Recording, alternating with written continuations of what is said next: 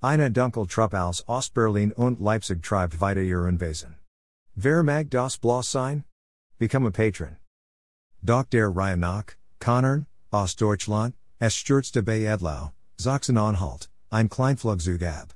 Der Pilot kam ums Leben. Bei ihren Ermittlungen untersuchen die Kriminalisten jedes Detail besonders gründlich. Den der Tod war ein Multimillionär. Ein Geschäftsmann, der umstritten, aber auch sehr erfolgreich war. Ein Mann mit Feinden. Gunnar Eisenhauer, 52, war auf dem Weg zu einem Geschäftstermin in Sachsen-Anhalt. Er wollte mit seiner Privatmaschine am Vormittag auf dem Flugplatz Merseburg landen. Doch die Einmotorige Beechcraft Sierra stürzte 30 Kilometer entfernt über einem Feld ab. Der gelernte Altenpfleger und self-made Unternehmer Eisenhauer war seit den 90er Jahren in der Windparkbranche aktiv. Sein Offshore Windparks in der Nor und Sie Breton dem Geschäftsmann Millionen ein. Und viel Ärger. Den mehrerer früher Geschäftspartner Erstatteten Strafenzeige gegen Eisenhauer, unterstellten er habe sie um 150 Mio. Euro gebracht. Vor wenigen Wochen eröffnet die Staatsanwaltschaft in Oldenburg ein Strafverfahren gegen den Windpark Pionier. Pelesius Brecher Marco Kopitz bestätigt auf Anfrage, es wird in aller Richtungen ermittelt. Ach Sabotage oder ein Suizid schließen die Ermittler nicht aus. Kopitz, nach Oxygen des Luftfahrtbundesamts wird ein erstes, Vorlaufages, Untersuchungsargnis vorausschaulich in sechs bis acht Wochen vorliegen. Die Objection der Leiche soll in dieser Woche erfolgen. Die Kripo sucht weiter nach Augenzugen. Brecher Kopitz, Bisher hat sich nur ein Zug gemeldet und das ist der Mann, der die abgestürzte Maschine entdeckt. Seit dem Tod von Eisenhauer sind six Jahre vergangen, offiziell ohne Erkenntnis gewinn. Der mysteriöse Tod de GoMoPa, und Thomas Bremer Geschäftsfreunds hat einen bemerkenswert Bienot. Der Leipziger GoMoPa im Thomas Bremer Weiss vor der Familie von dem Unglücksstad.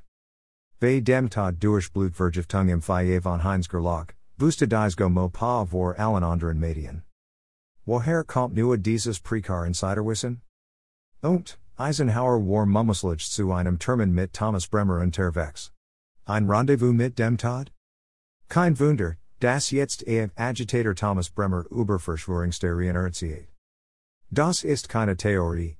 Das ist mummuslich die Praxis der Verschwörung mit ledelem Ausgang, wie Siegel Mastermind und Stasi Oberst Ehrenfried Stelzer in seine Killerbibel Talkstat beschreibt, Morde ohne Sporen, die nie aufgeklärt werden können. Eine Spezialität de KGB und der Stasi. Sia Uwe Barschel UVA.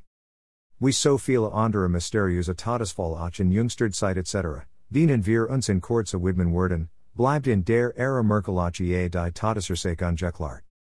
Und die Aufklärer müssen um ihr Leben fürchten.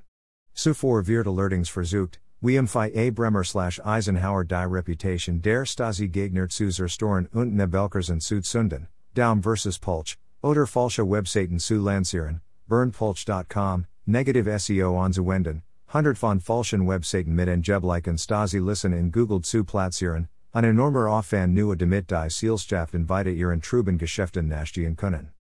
Dabei ändert dies im Ergebnis nichts. Die Tage der Stasi Seelschaften gehen ihrem Ende entgegen, sobald ihren Opfern klar wird, mit wem sie es in Wahrheit zu tun haben. Uber Thomas Bremer und seine Mackenschaften lesen Sie mehr.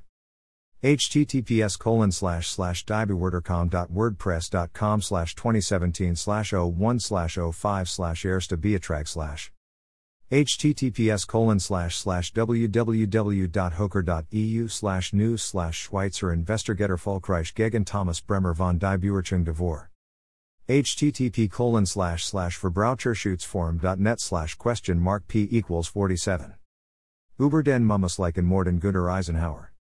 Https colon slash slash www.bild.de slash regional slash leipzig slash flugzugibsters slash der todesflug des multimillionaires 425901994.bild.html PS Bremer Rumsisch Waldemit, Geschäftsfelder und Daten von Heinz Gerlach übernommen zu haben.